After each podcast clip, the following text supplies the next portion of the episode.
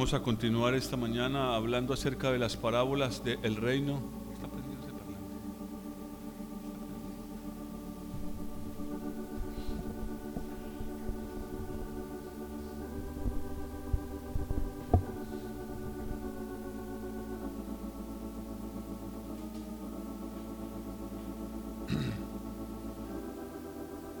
Vayamos a Mateo capítulo 13.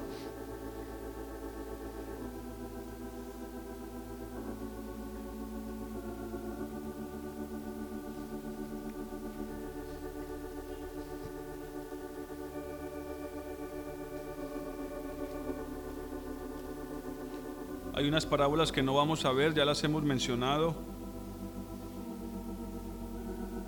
Dentro de lo que hemos estado viendo.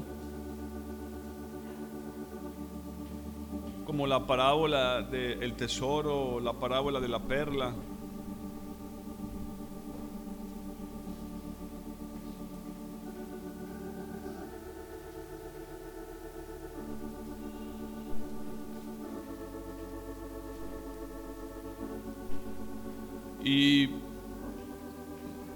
Hay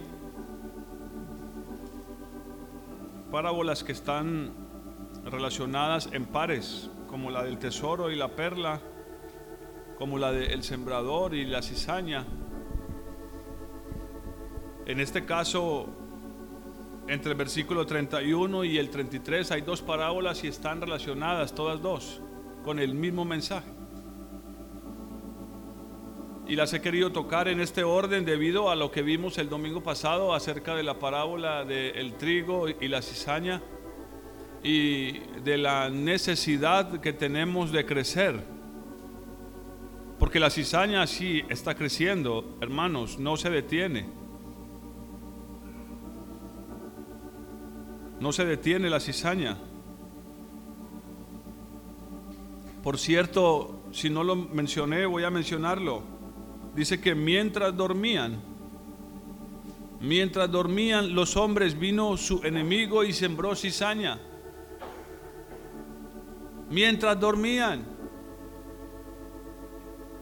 Es increíble, pero puede que no nos estemos dando cuenta, pero la cizaña sí está creciendo. La carne nosotros lo hará así no nos esforcemos demasiado. Su naturaleza es crecer y crecer en esa maldad en la cual está fundamentada por causa del pecado.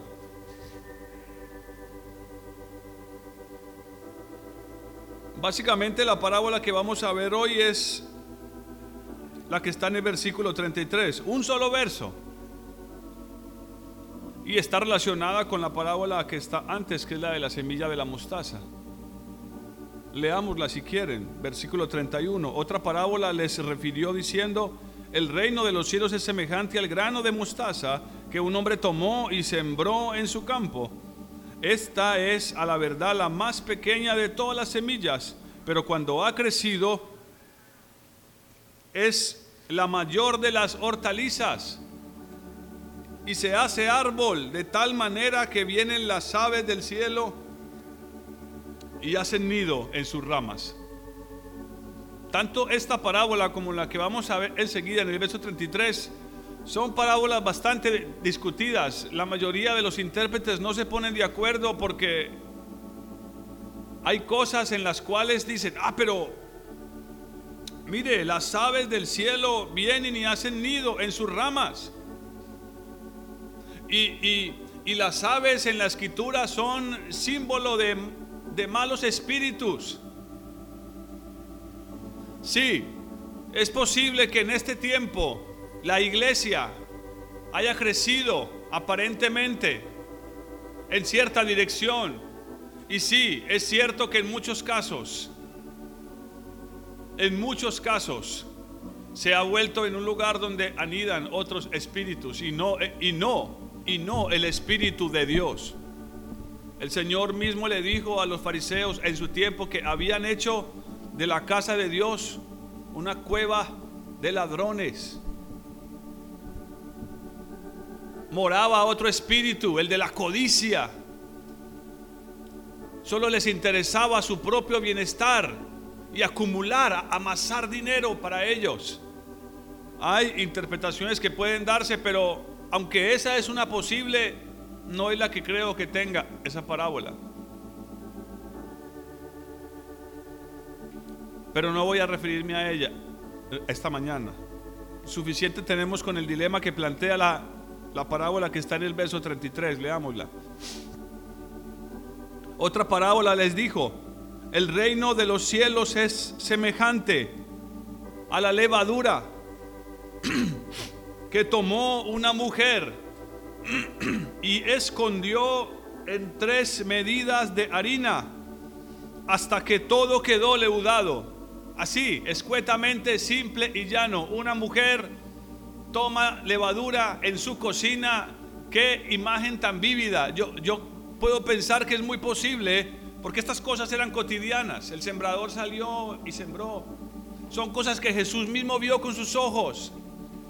Eran situaciones cotidianas que le permitían a él dar un mensaje espiritual más allá de lo natural. Y seguramente esta era una imagen muy clara en su cabeza de su madre en la cocina haciendo pan. Ahora no voy a decir que esta mujer es María.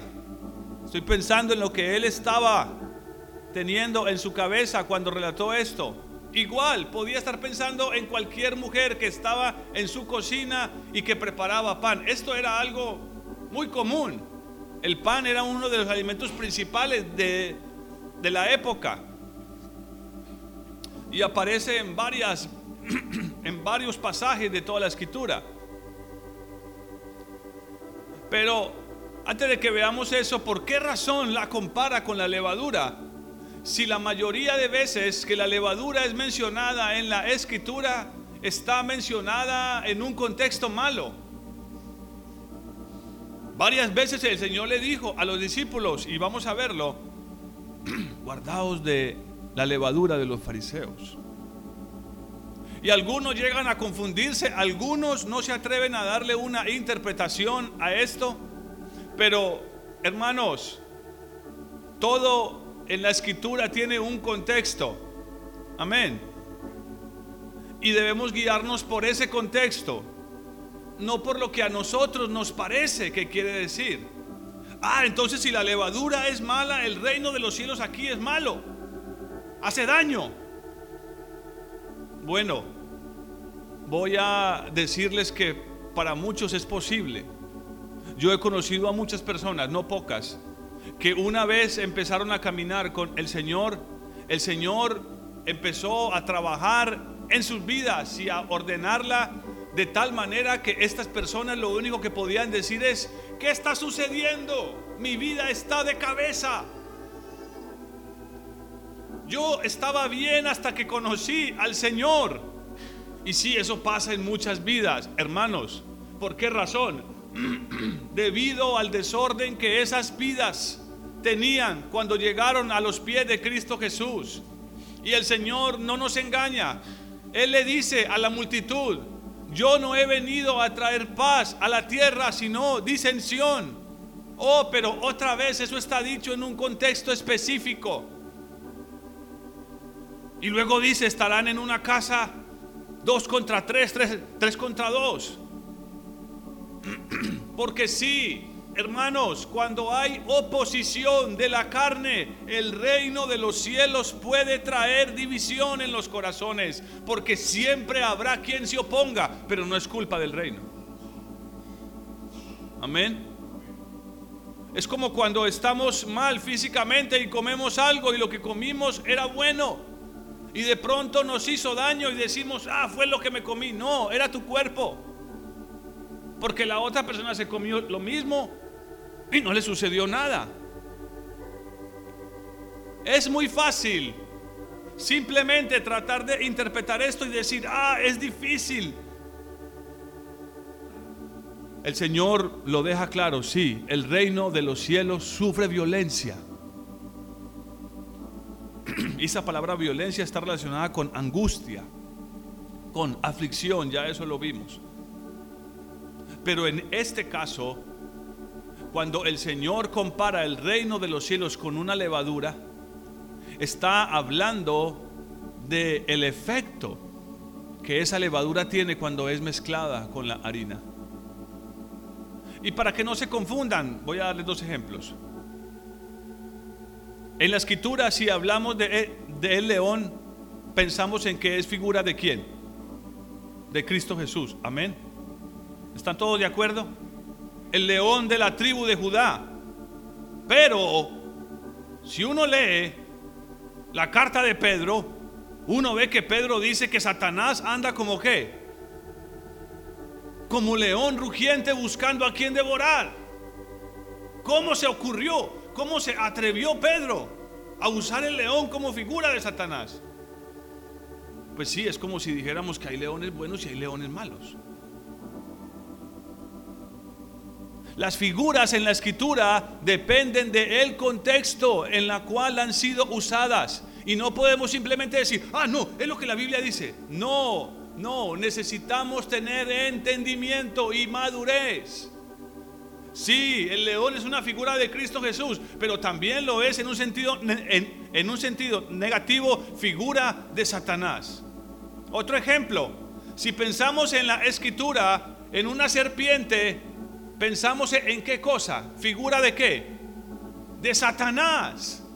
La serpiente en el huerto es, es, mala. Son malas. Amén. Pero dice la escritura en Juan 3:14 que era necesario que nuestro Señor Jesucristo fuera levantado, así como Moisés levantó la serpiente en el desierto. Y dice en el capítulo de números, creo que es 16, que cuando la levantaron, Moisés les dijo que todo el que mirara a esa serpiente sería sano. Entonces, esa serpiente también es una figura de Cristo Jesús. En ese contexto, sí.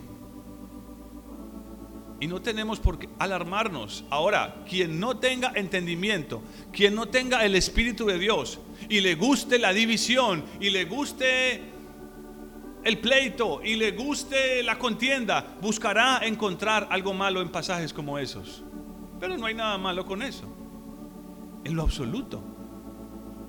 Otro ejemplo, el sol en la escritura es figura de Cristo Jesús, el sol de justicia. Pero también hay momentos en donde el sol y su calor abrasador es figura de qué? De juicio, de angustia, de dolor, de sufrimiento, de una experiencia cruel tal vez.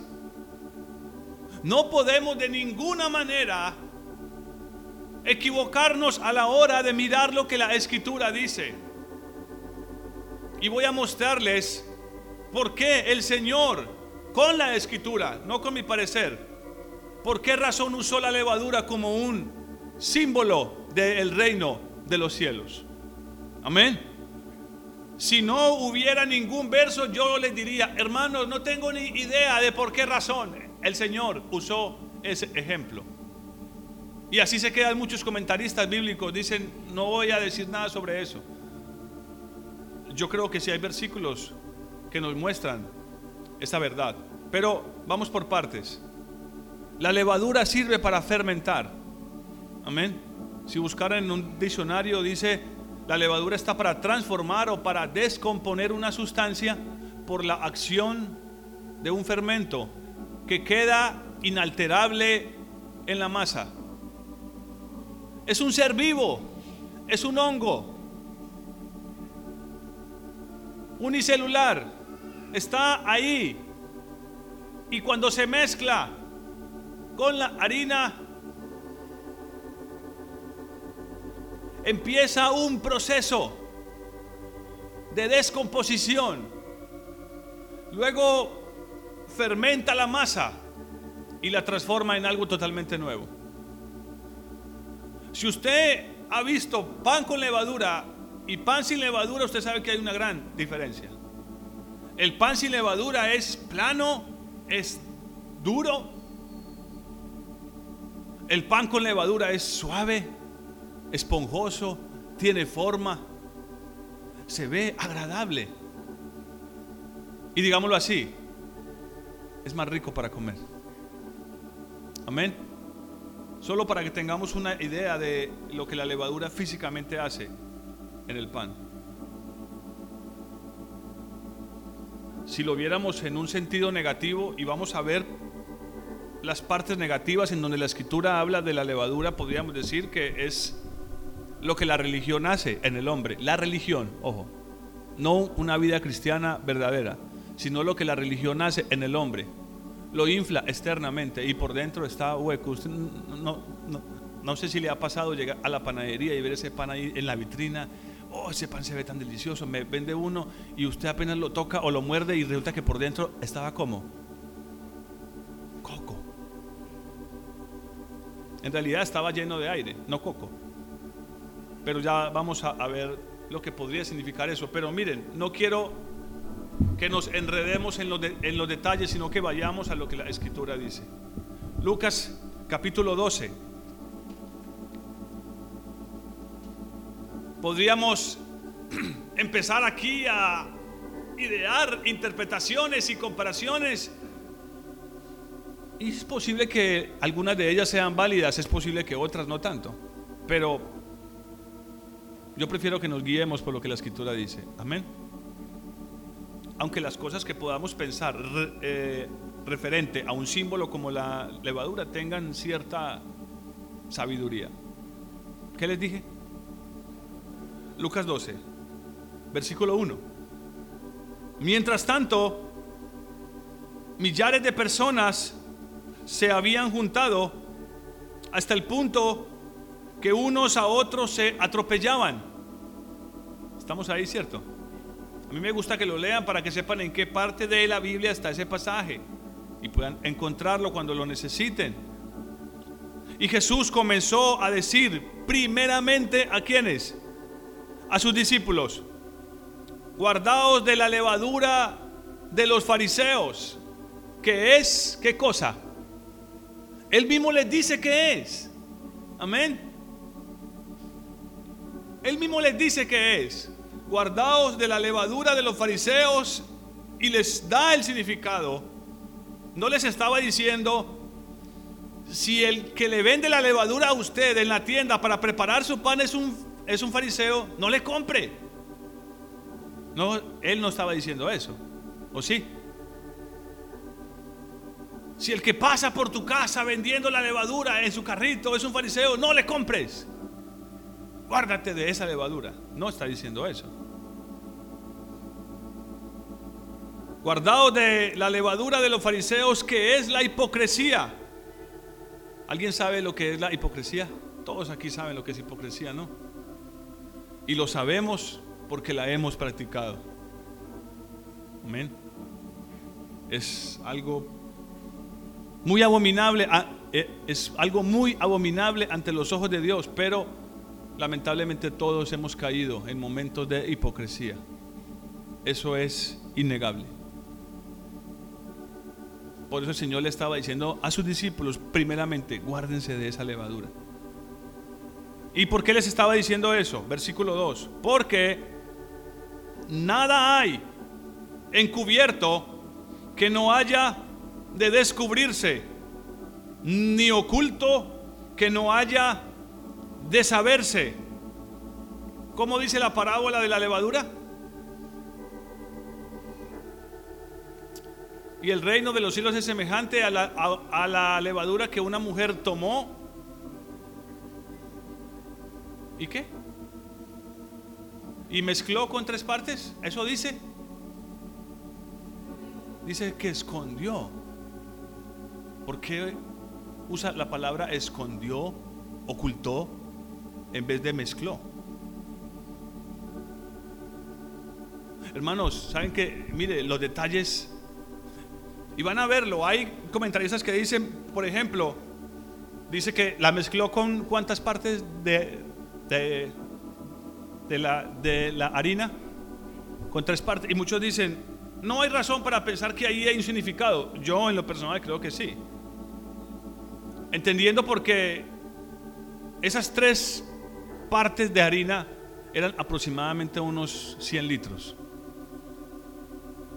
O sea, era, creo que más de 100 litros, era como pan para 100 personas. porque no hacían pan para un solo día. Por ejemplo, cuando el Señor viene con los ángeles a visitar a Abraham, él corre y le dice a Sara, ve y prepara un cabrito y pan con tres medidas de, de, harina. O sea, el pan era algo y la medida era estándar, ya lo sabían. Pero luego veremos eso. Lo que quiero ver son que sí hay detalles en, la escritura, porque nada de lo que Dios dejó en la escritura está puesto simplemente como un adorno, no lo es.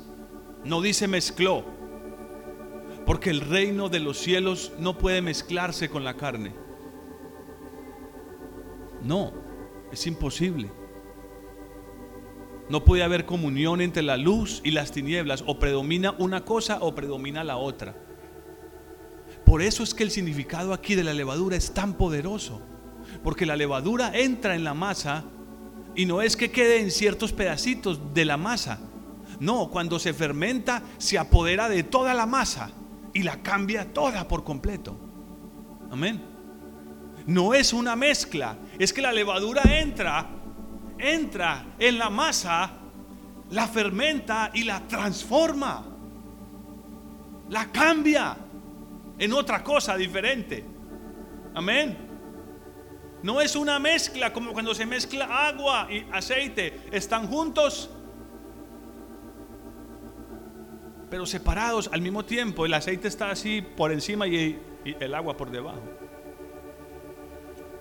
Por esa razón creo que no uso la palabra mezclar o juntar, sino que dice que escondió.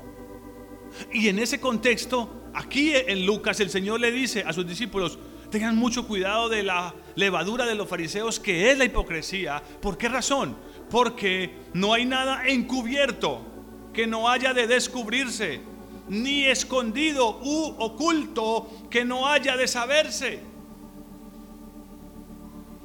Versículo 3. Por tanto, todo lo que habéis dicho en tinieblas, a la luz se oirá y lo que habéis hablado al oído en los aposentos se proclamará en las azoteas. Hermanos, hasta lo más oculto que el ser humano tenga escondido en su corazón, lo más oculto que cualquier ser humano haya hecho y tenga bien guardado y piense que nadie lo sabe, se sabrá en el día que viene. No quedará absolutamente nada oculto. Y guarden esa verdad en sus corazones porque más luego será muy importante entender eso. La levadura es algo que cuando se mete en la masa, empieza un proceso, eh, miren que es irreversible. Yo he preparado pan y sé que es así. Por alguna razón en el pasado el Señor me permitió aprender. Ya no me acuerdo. Bueno, yo creo que sí lo hago otra vez, podría. Pero es un proceso maravilloso. Después de que uno puso esa bolita así y empieza a crecer, a crecer, a crecer y a tomar una forma bonita. Y de repente la metes en el fuego. y crece todavía más y coge un color hermoso y empieza a despedir un aroma. ¿Quién no ha pasado por una panadería?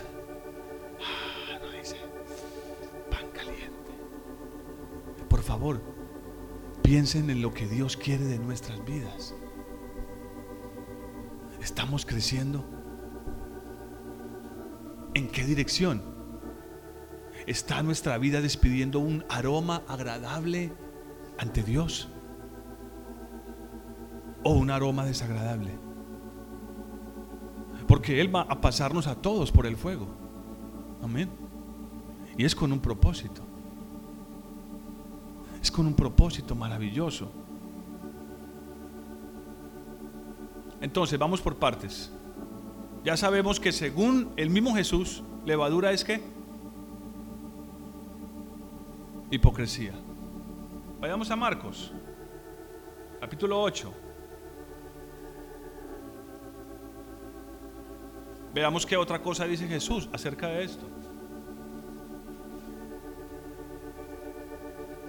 versículo 14. Aquí está el mismo pasaje, no, no saben si es el mismo pasaje, si es el mismo, si es la misma historia y está contada de dos maneras diferentes, pero no nos interesa. Hay detalles aquí en Marcos que no vemos en Lucas. ¿Estamos ahí? Marcos 8:14. Y se olvidaron de llevar pan. Y no tenían sino un pan consigo en la barca. ¿Cómo, cómo me gusta eso? Cuando dice, y no tenían consigo sino un pan en la barca. Y yo lo primero que pienso es, claro, el único pan verdadero que iba en la barca era Cristo Jesús. Él se lo dice en Juan 5, yo soy el pan de vida, el pan que descendió del cielo. Hermanos, el Hijo de Dios se compara con un pedazo de pan. Por eso en la cena comemos un trocito de pan, simbólicamente. ¿Estamos aquí? Si el Hijo de Dios es comparado con un pan que descendió del cielo y que es para comer, el Señor quiere que también nosotros seamos como un pan que otros puedan comer, que haya crecido para que alimente a otros. Vayan pensando en todas esas cosas mientras leemos la palabra de Dios. Versículo 15, y él les mandó diciendo, como sabía que estaban pensando, les dijo, mirad, guardados de la levadura de los fariseos. Pero aquí agrega un dato que no vimos en Lucas. ¿Y de la levadura de quién? ¿De cuál Herodes está hablando? Porque aquí hay varios. En este contexto está hablando de Herodes, el hijo, el tetrarca, perdón, el tetrarca, el que mató a Juan el Bautista. Ese es este Herodes. Pero sigamos leyendo. ¿Y por qué lo mencionaría a él? ¿Y por qué la levadura de Herodes? Discutían entonces entre sí diciendo, ah, es porque no trajimos pan. Entendiendo Jesús les dijo, ¿qué discutís? ¿Porque no tenéis pan? ¿No entendéis ni comprendéis? ¿Aún tenéis endurecido vuestro corazón? Oh hermanos, este pasaje es tan revelador y quisiera quedarme aquí mucho rato, pero no vamos a poder por el tiempo. Aquí hay una enseñanza muy importante. Cuando la palabra de Dios nos es dada, cuando la palabra de Dios nos es dada, cuando escuchamos la palabra de Dios y no la entendemos, o escuchen esto, la malinterpretamos o la interpretamos de otra manera diferente, ¿es por qué razón? Hermano, tenemos el corazón endurecido. Ahí lo está diciendo. ¿Sí o no? ¿Por qué no podéis entender ni comprender?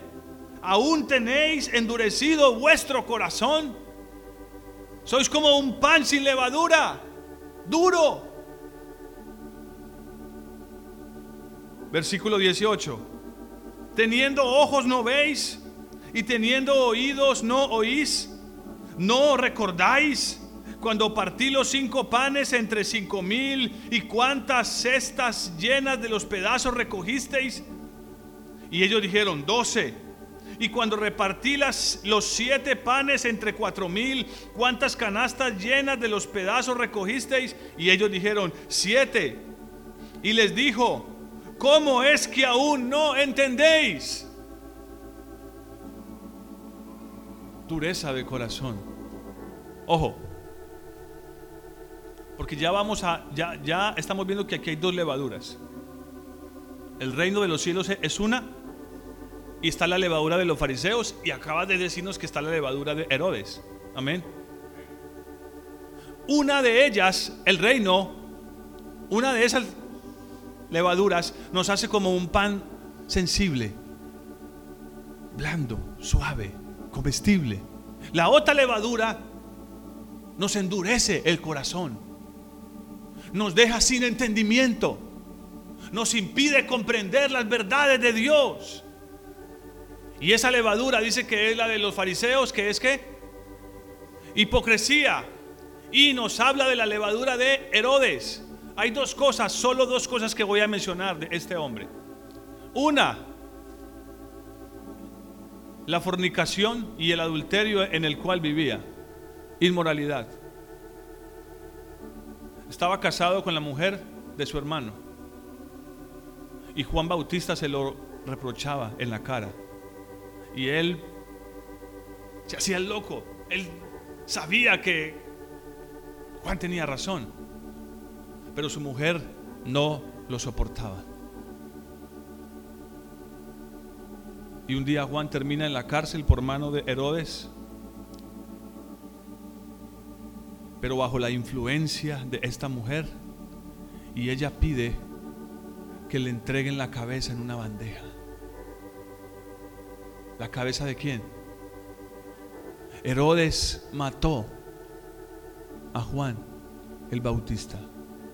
¿Qué representa Juan el Bautista? Arrepentimiento.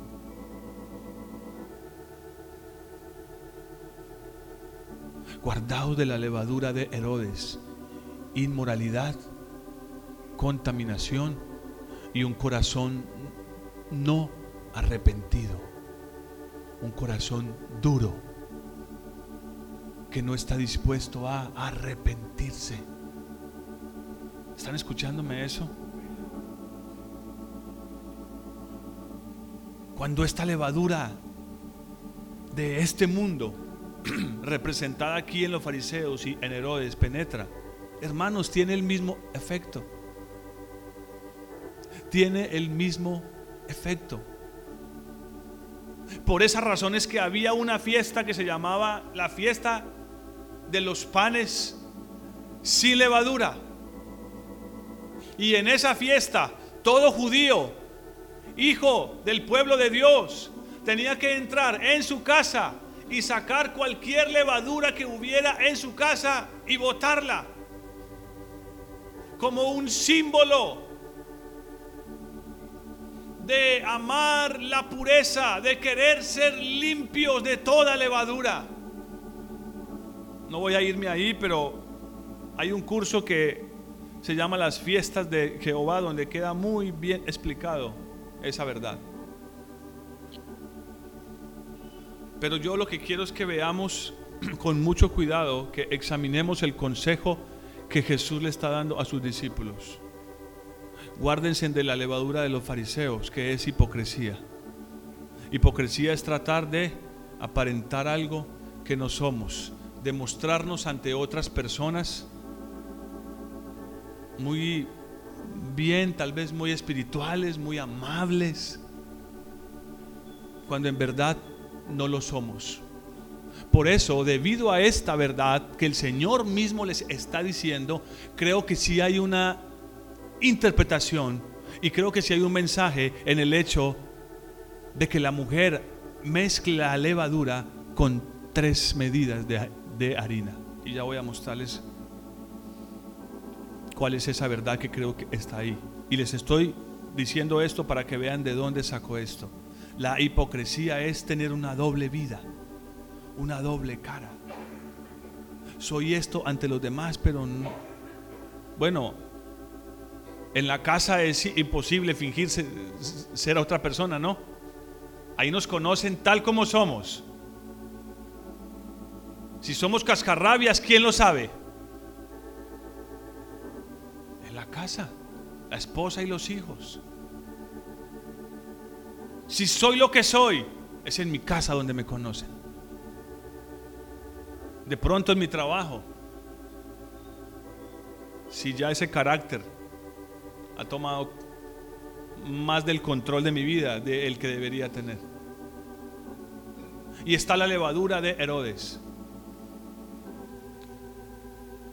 que tiene que ver con fornicación, adulterio, impureza, inmoralidad y un rechazo, escuchen esto, y un rechazo al espíritu de arrepentimiento.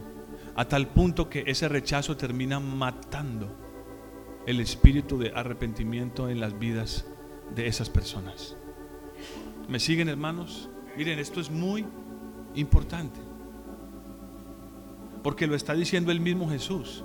Y les está diciendo, guárdense de eso. Guárdense de eso. Miren, no caigan en la hipocresía. No caigan en el hecho de tener una mente sucia, inmoral. Guárdense de la fornicación, como lo dice Gálatas. Es la primera cosa que pone en la lista de las obras de la carne. Fornicación, adulterio. Y guárdense de estar ustedes luchando en contra del espíritu de arrepentimiento como lo hizo Herodes con Juan el Bautista, que le declaraba su pecado y él hacía de oídos sordos. Por eso les dice, tenéis oídos y no oís. Tenéis ojos y, y no ves. ¿No veis? ¿No veis el pecado delante de vuestros pies? Arrepiéntanse. Pero ellos como habían sido permeados por esa levadura de Herodes y de los fariseos, cerraban sus ojos. Pero él quería que fueran sus discípulos y quería enseñarles que si ellos se abrían a la levadura que él traería, otra cosa diferente sucedería.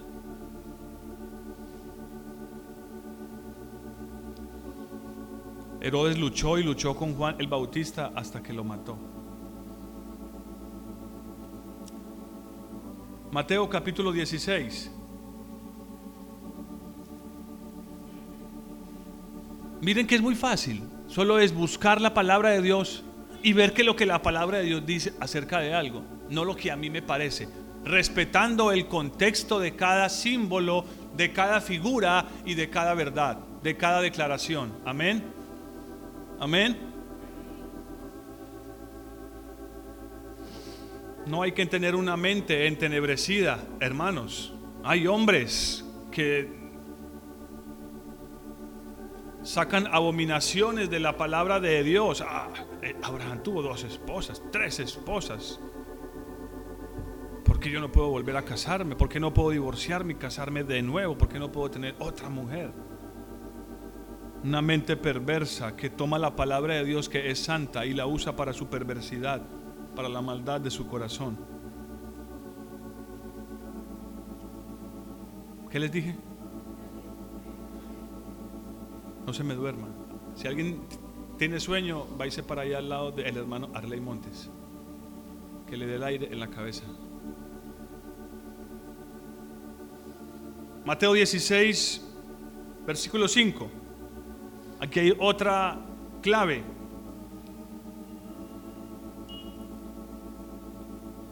Los discípulos llegaron al otro.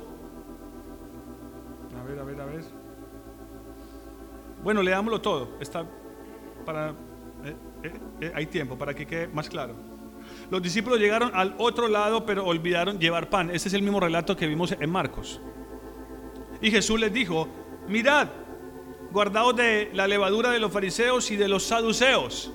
Ahora menciona a quién? También a los saduceos. Ellos discutían entre sí, diciendo, ah, esto es porque no trajimos pan. Dándose cuenta Jesús les dijo, ¿por qué discutís entre vosotros, hombres de qué? De poca fe. Cuando no hay entendimiento de las palabras de Dios, tengo poca qué? Fe. ¿Por qué discutís entre vosotros, hombres de poca fe, que no tenéis pan? ¿No entendéis aún ni os acordáis de los cinco, de los cinco panes entre cinco mil hombres y cuántas cestas recogisteis? Ni de los siete panes entre cuatro mil y cuántas canastas recogisteis? ¿Cómo no entendéis que no fue por el pan que os dije que os guardéis de la levadura de los fariseos y de los saduceos? ¿Cómo? Verso 11, otra vez. ¿Cómo no entendéis que no fue por el pan que os dije que os guardéis de la levadura de los fariseos y de los saduceos. Versículo 12. Entonces, entonces entendieron que no les había dicho, perdón, que se guardaran de la levadura del pan, sino de qué? Sino de la doctrina de los fariseos y de los saduceos. O sea que, ¿qué es levadura? Doctrina ya tenemos otra clave para armar el rompecabezas. Hasta ahora que llevamos, que, que la levadura es qué? Hipocresía. Y aquí nos está diciendo que es también qué? Doctrina. Doctrina. Ahora necesitamos saber qué es doctrina.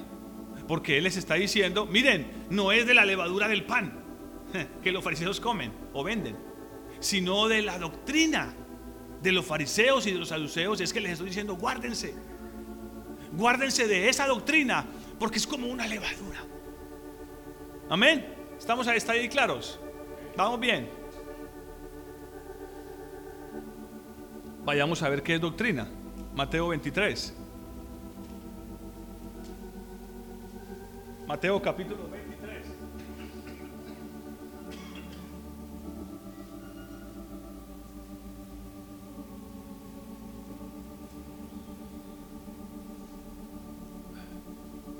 ¿Estamos ahí? Vamos a leer a partir del versículo 1. Entonces habló Jesús a la gente y a sus discípulos diciendo, en la cátedra de Moisés se sientan los escribas y los fariseos. Así que todo lo que os digan que guardéis, guardadlo y hacedlo, pero no hagáis conforme a sus obras, porque dicen, pero no hacen. Atan cargas pesadas difíciles de llevar y las ponen sobre los hombros de los hombres, pero ellos ni con un dedo quieren moverlas. Antes bien, hacen todas sus obras para ser vistos por los hombres, pues ensanchan sus filacterias y extienden los flecos de sus mantos, aman los primeros asientos de las cenas, las primeras sillas en las sinagogas, las salutaciones en las plazas y que los hombres los llamen rabí, rabí. ¿Qué es doctrina? Según este pasaje que, acabamos de ver, ya esto lo vimos en el pasado, esto es casi un repaso. ¿Qué es doctrina? ¿Mm? A ver, hermanos, ¿están aquí ustedes allá atrás? ¿Qué es doctrina?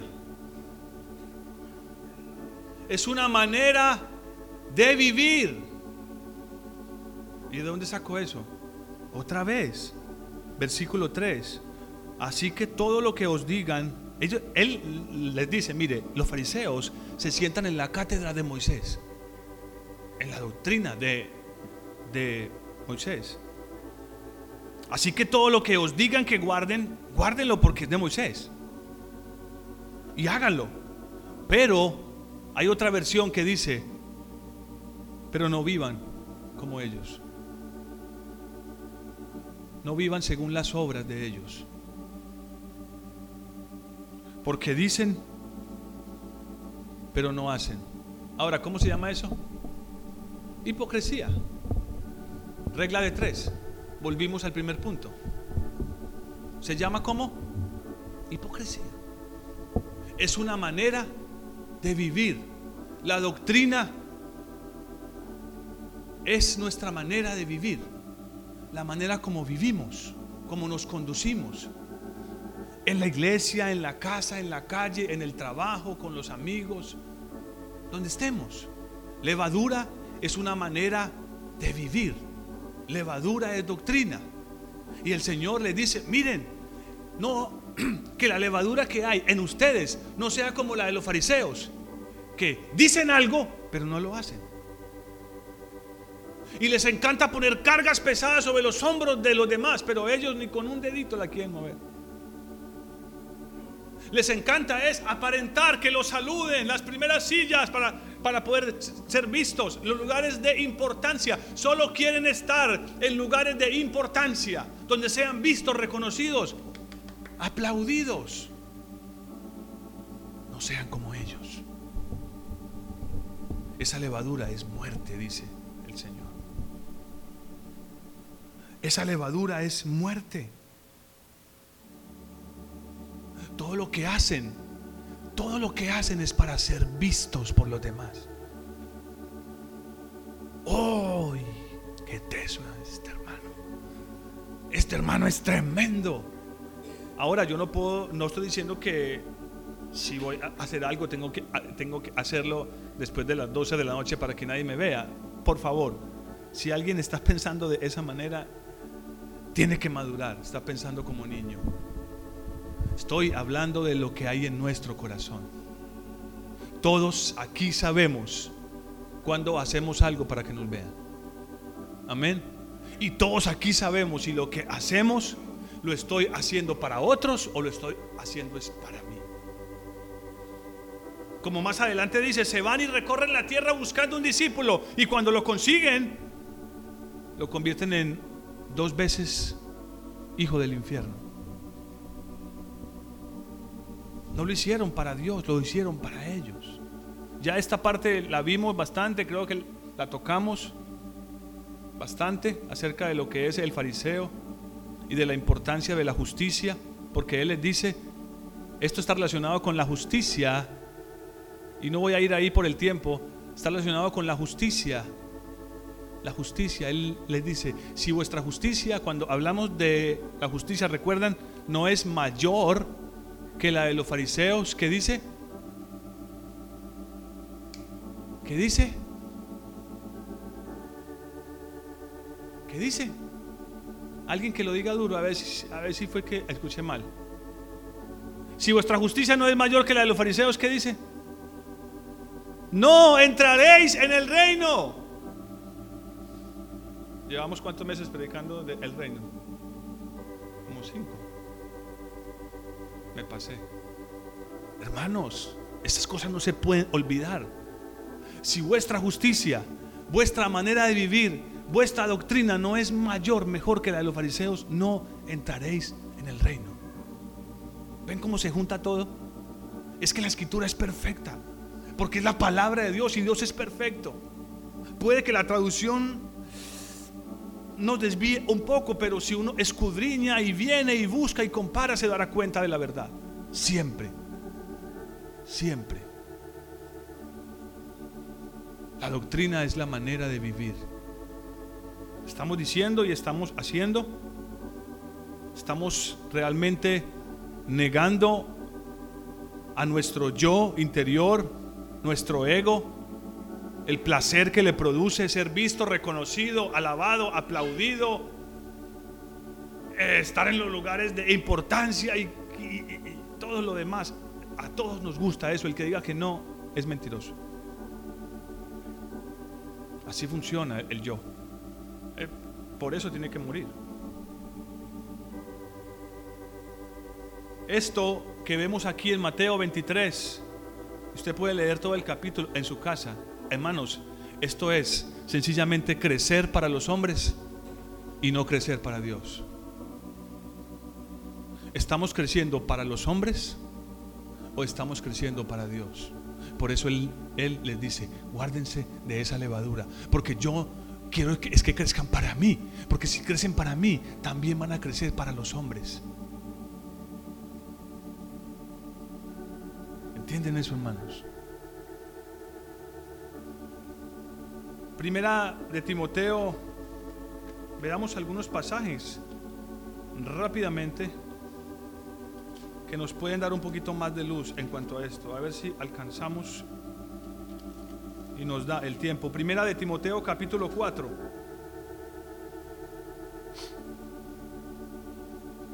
Versículo 11. Primera de Timoteo capítulo 4 versículo 11. Esto manda y enseña.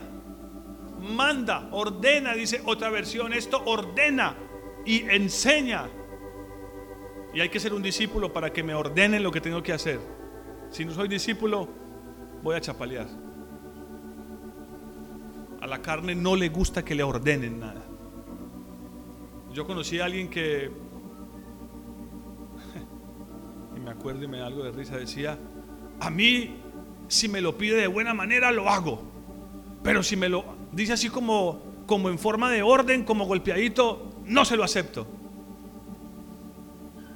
Ahora entiendo que una persona así nunca llegará a ser un discípulo. Imagínense si el día que el Señor le habló fuerte a los discípulos se hubieran ido junto con los fariseos, porque les habló muy duro. Y, no dijiste que eras amor, Señor. Me voy porque nos hablaste muy duro. ¿Por qué no me dices las cosas de buena manera? Y a los fariseos los puso enfrente y les dijo, víforas, generación de víforas. sepulcros blanqueados. Ah, no, si nos hubiera dicho las cosas con más amor, tal vez. Algunos todavía piensan de manera romántica en cuanto al Evangelio. Pero es porque sencillamente, cuando ese tipo de cosas nos molestan, tenemos que reconocer, es porque estamos viviendo bajo la levadura de los fariseos, hipócritamente. Por eso no queremos humillarnos. Porque humillarnos sí significaría descubrir nuestra hipocresía y eso sería una vergüenza. ¿O no? Eso sería una vergüenza. Y es una de las cosas a las que más le tememos. Pero recuerden lo que les dije ahorita. En el día que viene, desde las azoteas se gritará en público lo que los hombres hicieron en secreto. Todo se sabrá. Es mejor ser avergonzado ahora, hoy, que hay esperanza, que no en el día que viene. ¿No dicen amén? Oye, hermanos, que Dios tenga misericordia de nosotros. Esto manda y enseña, versículo 12, ninguno tenga en poco tu juventud, sino sea ejemplo de los creyentes en palabra, conducta, en palabra, conducta. El Señor nos llama, como llamó Pablo a Timoteo, a que seamos ejemplo en palabra. Y es lo primero que menciona porque es el mayor de nuestros problemas, la lengua. Y luego que menciona la conducta, el carácter, en palabra, en conducta, en amor, espíritu, fe y pureza. Entre tanto que voy, ocúpate en la lectura, la exhortación, la enseñanza. Hermanos, esto es lo que significa una sana doctrina. Esto es tener sana doctrina. Esto es tener sana doctrina estar ocupados en las cosas de Dios, siendo un buen ejemplo en palabra, en conducta, en amor, en fe. Segunda de Timoteo 3:10.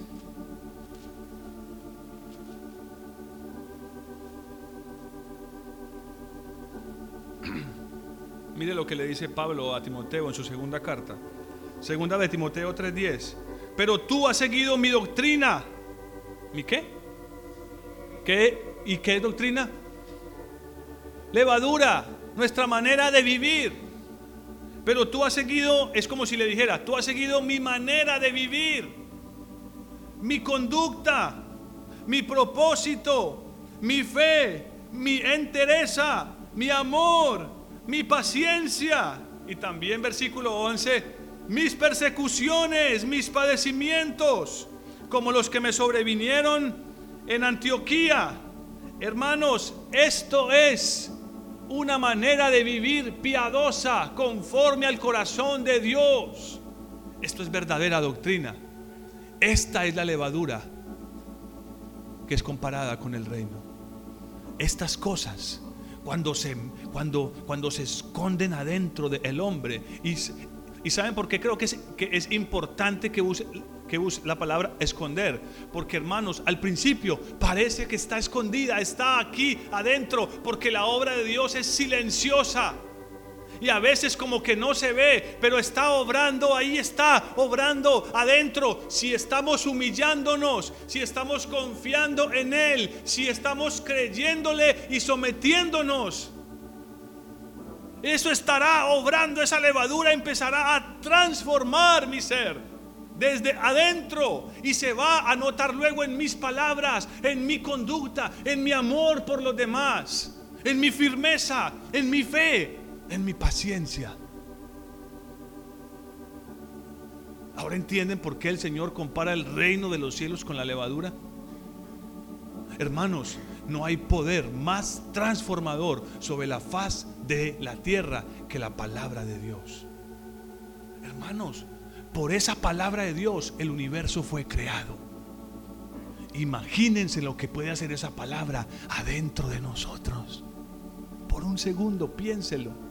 Si con la palabra fue creada el universo, sea la luz, las plantas, los animales, todo hermoso, verdor, qué preciosidad. Imagínense lo que esa palabra puede hacer adentro de su corazón, si usted se lo permite. Si usted lo cree, si usted se somete, será como un pan que descendió del cielo también. No como lo que es ahora la gente, que son panes duros, toscos, ásperos. Y lastimosamente también a veces así somos nosotros. Si hay contienda, ahí queremos meternos. Cuando la escritura dice, huye de la contienda. Huye de la contienda, no te metas. No te entrometas, dice. Déjala. Abandona la ira. Abandona el pleito. No que no puedan haber diferencias entre, eh, entre los hermanos, pero jamás pleitos. Jamás pleitos. Porque si en medio de una diferencia nos humillamos, nunca habrá un pleito. Vamos a mantener la paz, la paz como dice Pablo a Timoteo.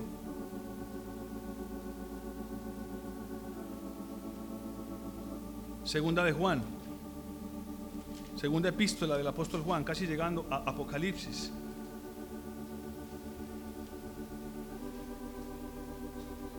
Solo tiene un un solo capítulo, verso 7. Segunda de Juan, verso 7. ¿Estamos ahí? Si no, escuchen. Muchos engañadores han salido por el mundo que no confiesan que Jesucristo ha venido en carne. Quien esto hace es el engañador y el anticristo. Y hermanos, se los advierto y tengo que decirlo públicamente con respeto, pero con sinceridad y claridad. No atienda a los testigos de Jehová en su casa, no hable con ellos. Ellos niegan que Jesucristo, el Hijo de Dios, se haya hecho carne. Ellos lo niegan. Ellos lo comparan con un ángel. ¿Y aquí qué está diciendo? Muchos engañadores han salido por el mundo que no confiesan que Jesucristo ha venido en carne. Quien hace esto es el, es el engañador y el anticristo. Igual sucede con aquella rama de los pentecostales unitarios que solo creen en un solo, que creen en, el, en lo que ellos llaman el, el solo Jesús. Ellos niegan que Jesucristo vino en carne. Porque se meten en un problema gravísimo al decir que son uno de la manera que lo dicen ellos. Entonces, si son uno, Cristo no murió en la cruz porque entonces el Padre no lo podía resucitar porque él mismo era el Padre. Entonces él fingió que estaba muerto y se autorresucitó. Así lo plantean ellos porque yo he, conversado con ellos, trabajé con ellos durante años en una fábrica. Engaño. Apartémonos de eso, hermanos. Son doctrinas muy perversas. Versículo 8. Mirad por vosotros mismos, para que no perdáis el fruto de vuestro trabajo, sino que recibáis la recompensa completa. Versículo 9. Cualquiera que se extravía Cualquiera que se extravía, se pierde y no persevera en la doctrina de, ¿de quién? En la levadura de Cristo. Venid a mí, todos los que estéis trabajados y cansados, yo os haré descansar. ¿Queréis seguirme? Tomad tu cruz y sígueme, niégate a ti mismo. Esa es la levadura de Cristo Jesús, es su doctrina. Y quienes la viven, quienes la reciben y la meten adentro de su corazón, sus vidas serán transformadas para siempre. Aunque al principio parece que, que como que no está sucediendo nada. Oh, hermanos, si hay tiempo vamos a verlo. El que comenzó la obra en vosotros la perfeccionará hasta el día final. Qué promesa. Claro que si empezamos a chapalear y no nos gusta el trato de Dios y que seamos pasados por el fuego,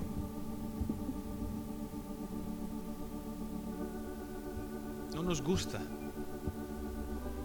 Queremos ser pan, pero no nos gusta que nos amasen, que nos retuerzan, que nos golpeen.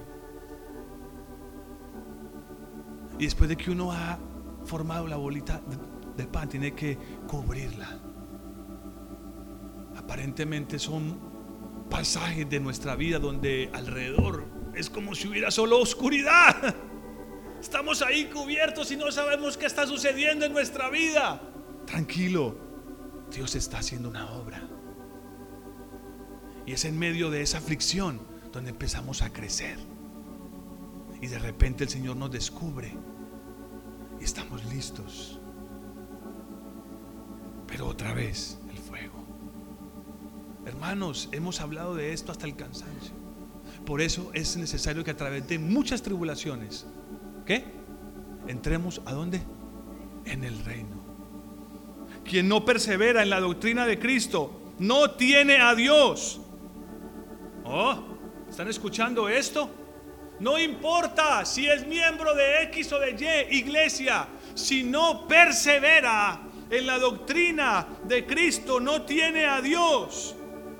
El que persevera en la doctrina de Cristo, ese sí tiene al Padre. ¿Y tiene a quién? Al Hijo. ¿Tienes al Padre? ¿Tienes al Hijo? ¿Estás perseverando en la doctrina de Cristo? ¿En la levadura de Cristo? ¿O estás perseverando en tu propia levadura? La de los fariseos, la de los escribas, la de Herodes. Estás imponiendo tu justicia por encima de la justicia de Dios.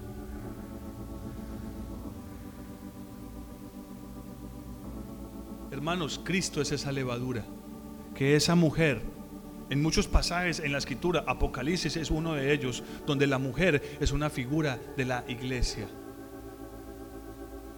Y es gracias a la iglesia de Cristo, no a esta iglesia llamada Filadelfia, sino a la iglesia universal de Cristo, el cuerpo de Cristo, que nosotros en un momento específico fuimos tomados por Dios, puestos ahí y empezó esa levadura que es Cristo Jesús a meterse en nuestra vida y hacer una transformación que hoy hasta nosotros mismos podemos ver pero que no ha terminado y que tiene que seguir, que tiene que continuar, que tenemos que perseverar en esa doctrina, porque solo el que persevere hasta el fin será qué?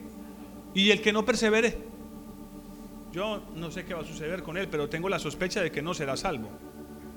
Pero, señores, yo estuve en la iglesia y, y yo profeticé y prediqué y, yo servía ahí en la iglesia. ¿Cómo que no me vas a entrar?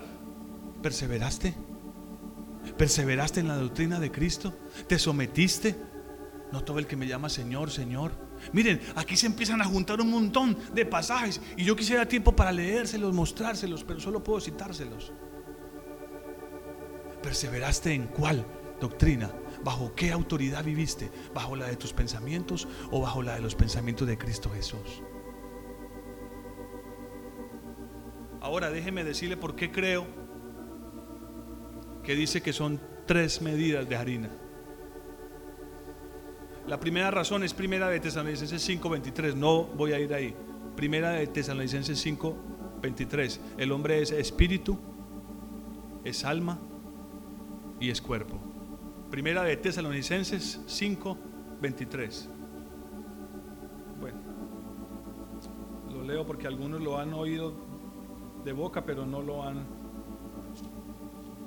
Primera de Tesalonicenses 5:23 dice que el mismo Dios de paz os santifique por completo. La parábola dice que hasta que fue fermentado todo por completo.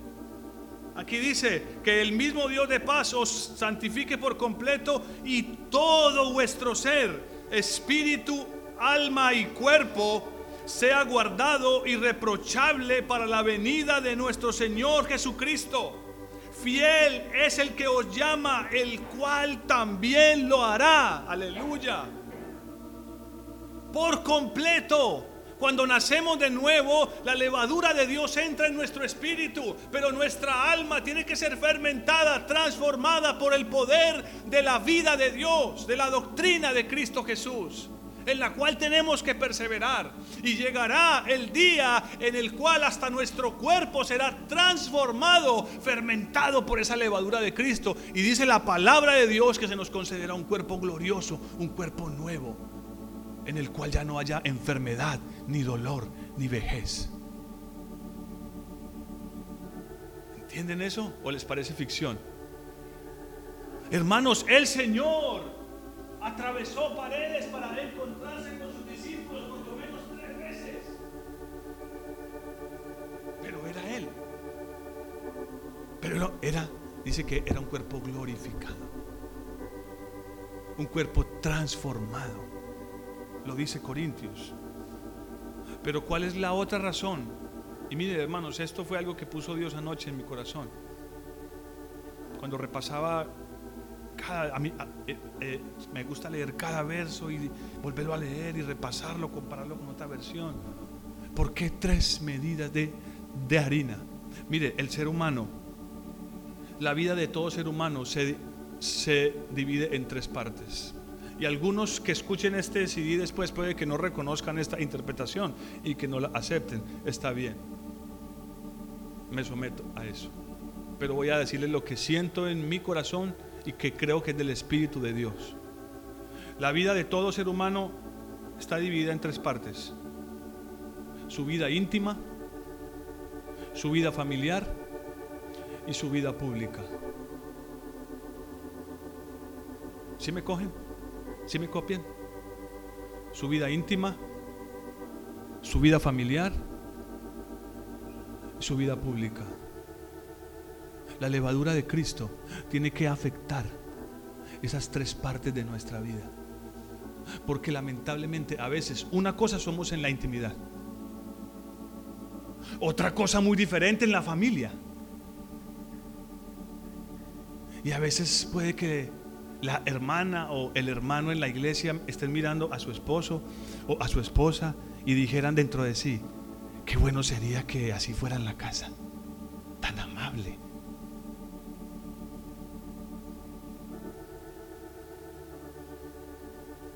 tan cordial, tan paciente.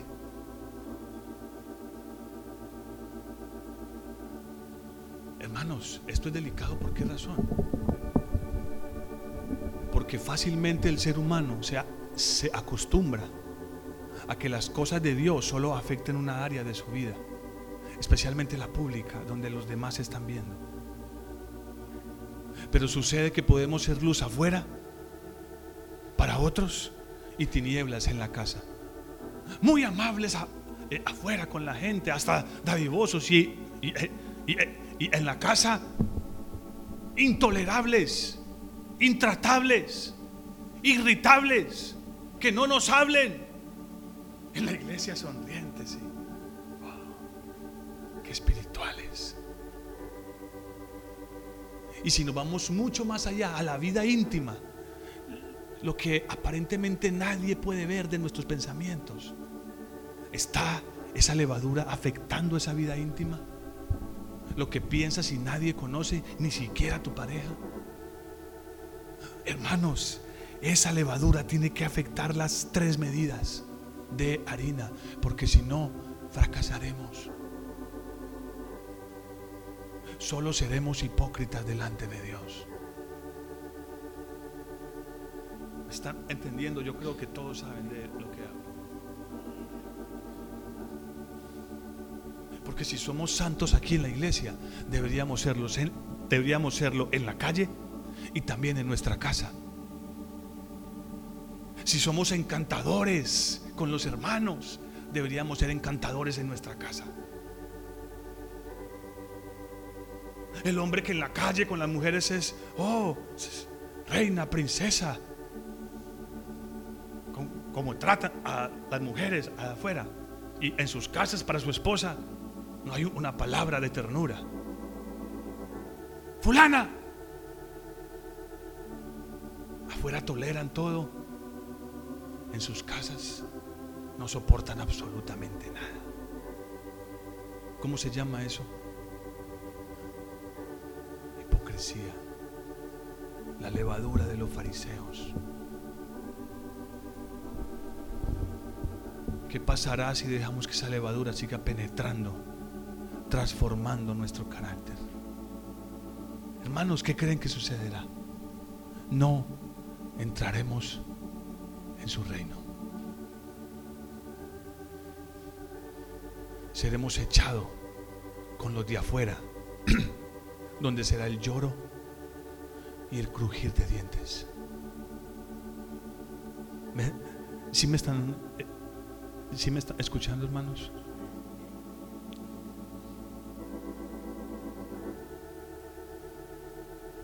No podemos fingir una cosa en una parte de nuestra vida, en una esfera de, de nuestra vida. Por eso es que muchas veces, hermanos, y tal vez aquí a ninguno le pase, y yo espero que no, pero lo he oído. Hombres o mujeres que se dicen ser cristianos y en sus trabajos los aborrecen. Y sus compañeros dicen, pero ¿cómo es que este, que este es que cristiano? ¿Y cómo se comporta? ¿Cómo habla? Las cosas que me ha hecho.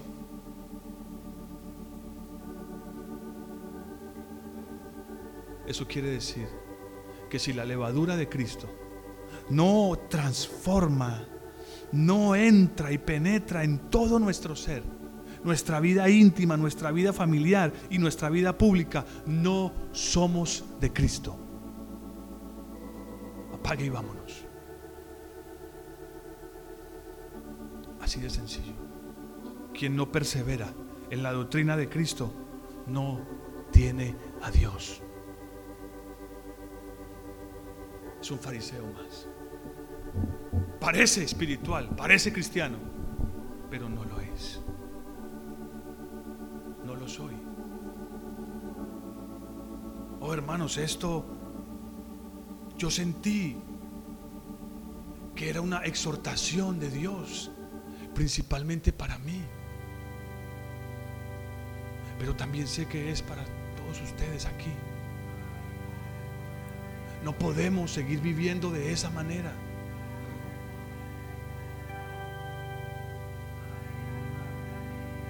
No podemos. Y hay muchas cosas más que ver sobre la levadura.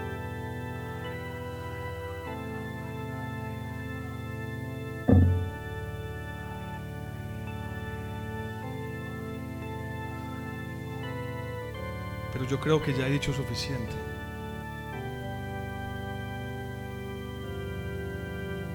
Y sé que todo lo que les he dicho durante esta hora será inútil a menos de que usted le abra su corazón al Señor.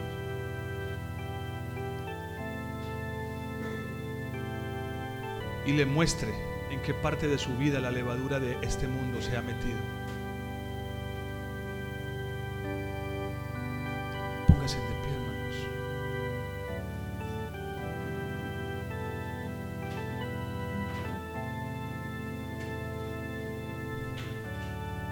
Señor quiere que crezcamos.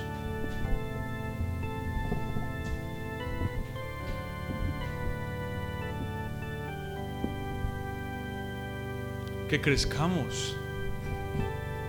No solamente aquí en la iglesia, eh, ante los ojos de los hermanos. Que crezcamos en nuestra vida íntima. Puede que sigamos pensando, pero esto nadie lo sabe, Dios lo sabe. Ahí está. Puede que pensemos que nadie lo sabe, Dios lo sabe. Y yo pregunto, ¿no es suficiente con que Dios lo sepa? Pero puede que sintamos cierta tranquilidad porque la otra persona no lo sabe, no sabe lo que pienso. No sabe lo que hay en mi corazón. ¿Qué tranquilidad puede darme eso? Eso quiere decir que soy un fariseo que está creciendo para los hombres, no para Dios.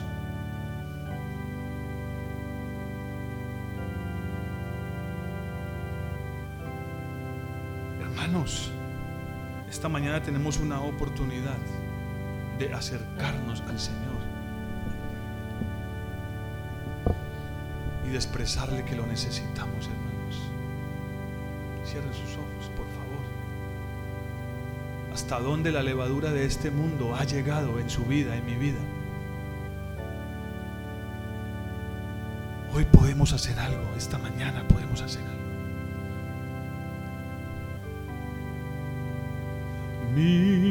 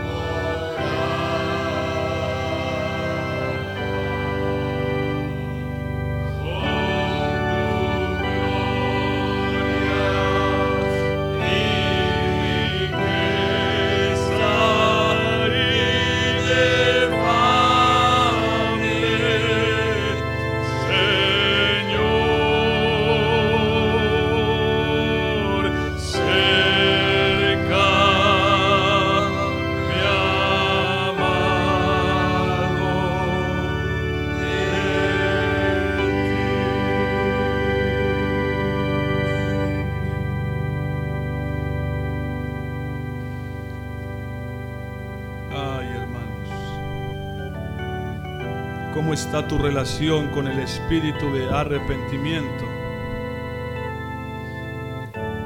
¿Estás humillándote? ¿Estás reconociendo tu pecado o se ha endurecido tu corazón? Y aunque estás aquí esta mañana, no has entendido lo que Dios ha querido traer a tu vida, a nuestra vida. Que se humilla alcanzará misericordia, hermanos. El que se humilla alcanzará misericordia. Y esta mañana podríamos decirle, Padre, la levadura de este mundo, la levadura de los fariseos, la levadura de Herodes ha contaminado mi vida, Señor. Contaminado mi alma, mis pensamientos, mi conducta, mis palabras. Oh, ayúdame, socórreme. Si aquí hay alguien, si aquí hay alguien esta mañana que siente que esa levadura, que esa levadura corrupta ha contaminado su vida, acérquese al Señor, no se vaya de aquí esta mañana sin haber clamado, sin haber pedido ayuda, sin haber suplicado misericordia al Dios de los cielos. Es mejor ser avergonzado ahora que no en el día que viene. Tal vez tengas temor de levantar tu voz o de levantar tus manos. Tal vez tengas vergüenza de que te vean llorando porque ¿qué van a pensar los demás?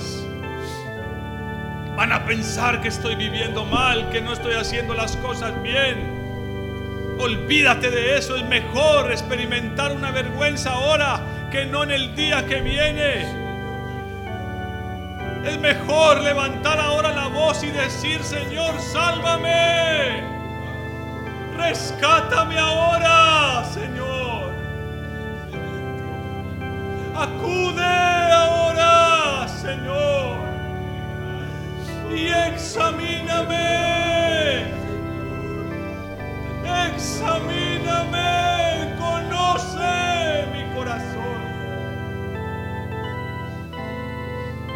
conoces.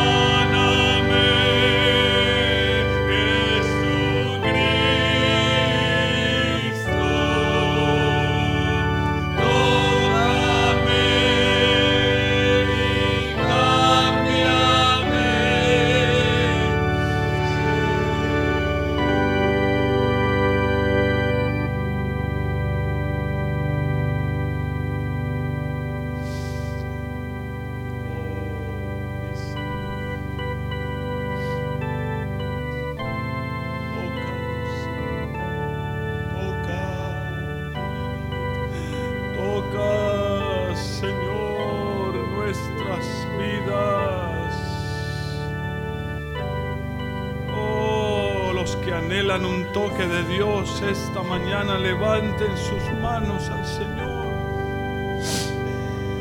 Suplícale, ruégale.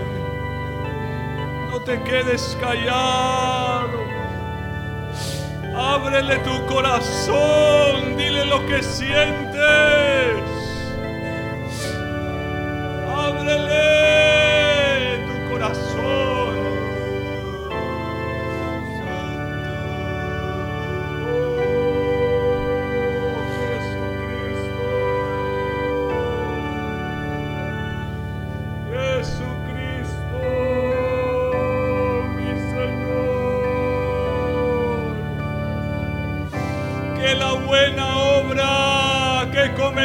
Comenzaste en cada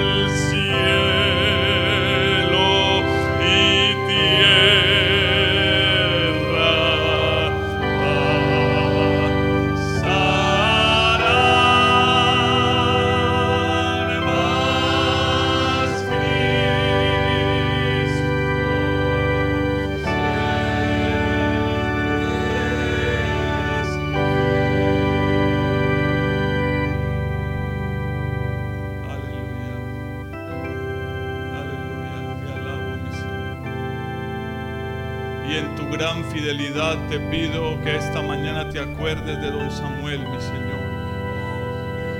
En tu gran fidelidad, Señor, te ruego que pongas tu mano sobre su cuerpo, pero también que toques su corazón, mi Señor.